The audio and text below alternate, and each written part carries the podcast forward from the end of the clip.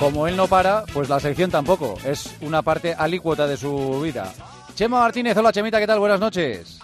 Hola Joseba, buenas noches. Qué ganas de hablar contigo tenía. además de verdad, además de verdad, porque tú no paras.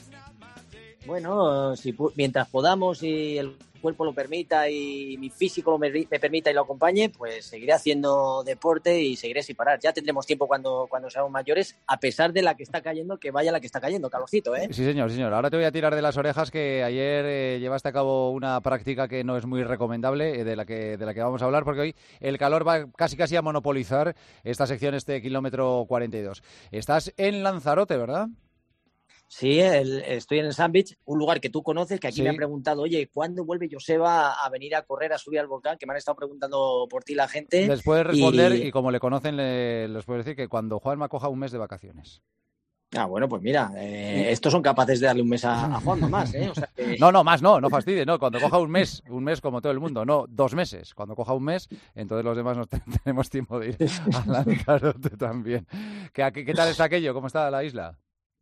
Pues bueno, eh, hay mucha gente, a pesar de, que no se puede viajar o que hay problemas con el turismo de, entrada ¿no? a la isla, yo, veo bastante movimiento de gente. Eso sí, eh, hay muchos hoteles que están cerrados, se nota un poco la, pues las dificultades y las complicaciones que, está, están sufriendo, ¿no? sobre todo en, estos lugares tan, tan turísticos. Pero la isla maravillosa, como siempre, con el viento, con el calor y sobre todo recibiendo a la gente que viene aquí a pasar unos días que, bueno, yo soy un enamorado de, Lanzarote y por eso siempre que puedo aquí estoy. Claro, la pena es que, claro, para el turismo extranjero, que es de lo que vive principalmente esa isla, están siendo momentos complicados, ¿no?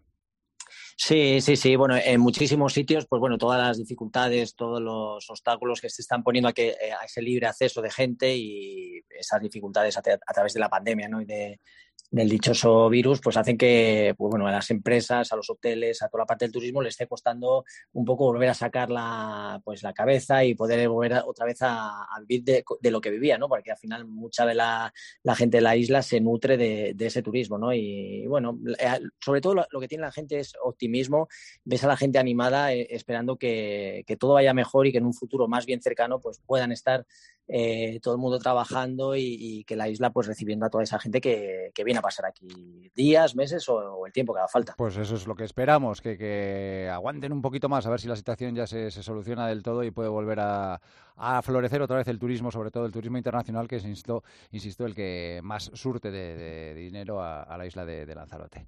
¿Hace mucho calor por allí, Chema? Bueno, eh, te voy a decir una cosa, Joseba. Ayer eh, fue un momento para mí que yo, eh, no había vivido nunca. Normalmente la isla hace, calor. hemos escuchado que había, pues incluso el fin de semana había una competición de 5 o 10 kilómetros que se adelantó al, al viernes porque estábamos en la alerta naranja.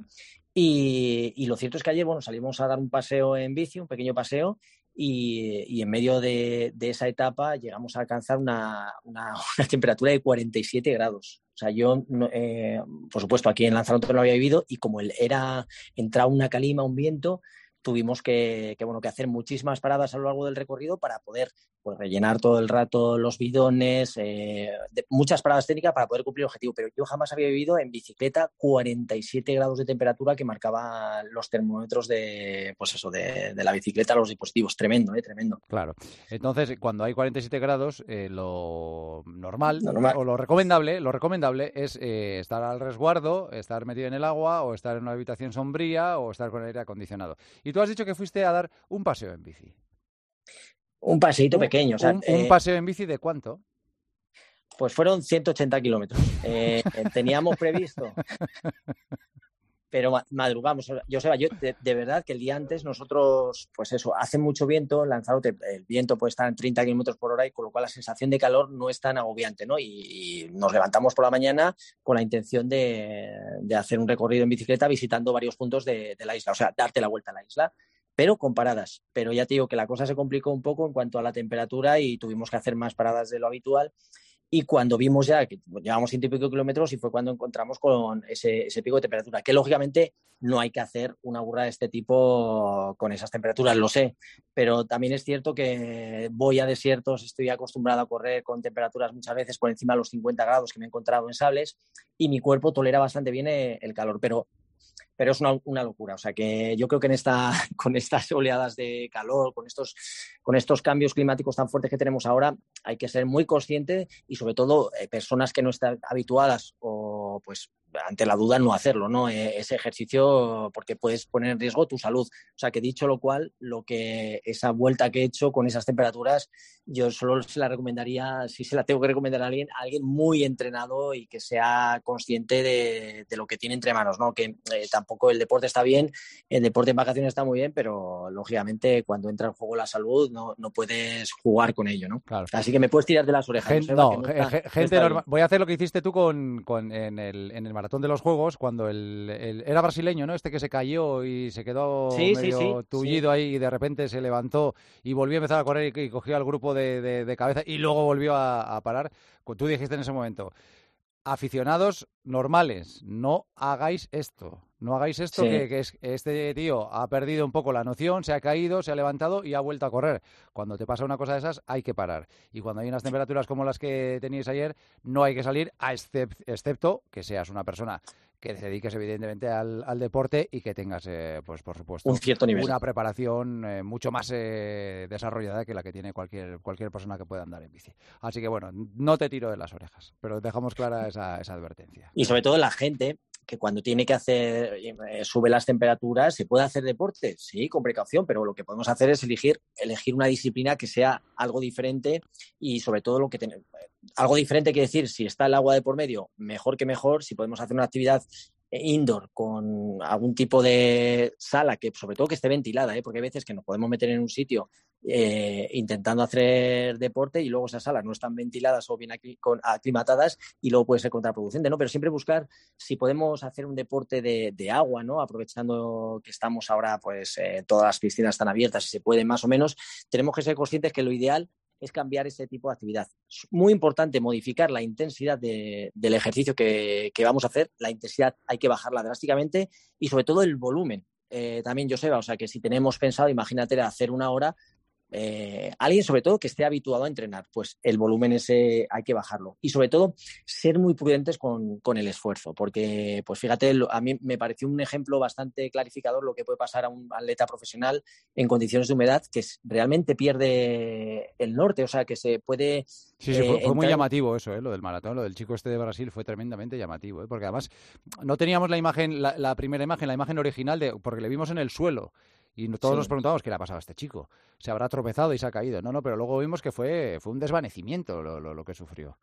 Y cuando sí, en caso de duda, claro, cuando, no, cuando notas que tu cuerpo te avisa, te está avisando con mareos o que empiezas a, perder un poco la conciencia, que sería ya lo último, te paras. O sea, que eso de volver, lo que hizo el brasileño me, me, pareció una temeridad y lógicamente, pues tres, cuatro minutos después tuvo que parar porque puede tener algún tipo de, problema, de problema, porque el cuerpo sube a una temperatura tan alta que puedes entrar en colapso, ¿no? Así que también es importante, eh, Joseba, que si la gente va a hacer ejercicio, eh, si estamos teniendo esas temperaturas tan altas, evitar eh, las horas de máxima exposición. O sea, que sería a lo mejor lo que te puedes hacer deporte, pues madrugas, te levantas temprano o vas a hacer ejercicio por la noche. O sea, que al final se puede hacer ejercicio. Luego, súper importante el estar bien hidratado pero no solo eh, eh, antes y después, sino durante el ejercicio, buscar sitios, estar siempre con una botellita de agua para que nos pueda ayudar a que la temperatura de nuestro cuerpo no, vaya más. Y luego, si podemos, pues en estos días de calor, pues aprovechar y comer muchas más frutas y verduras que eh, ese aporte ¿no? de, azúcar y, de, líquidos nos van a hidratar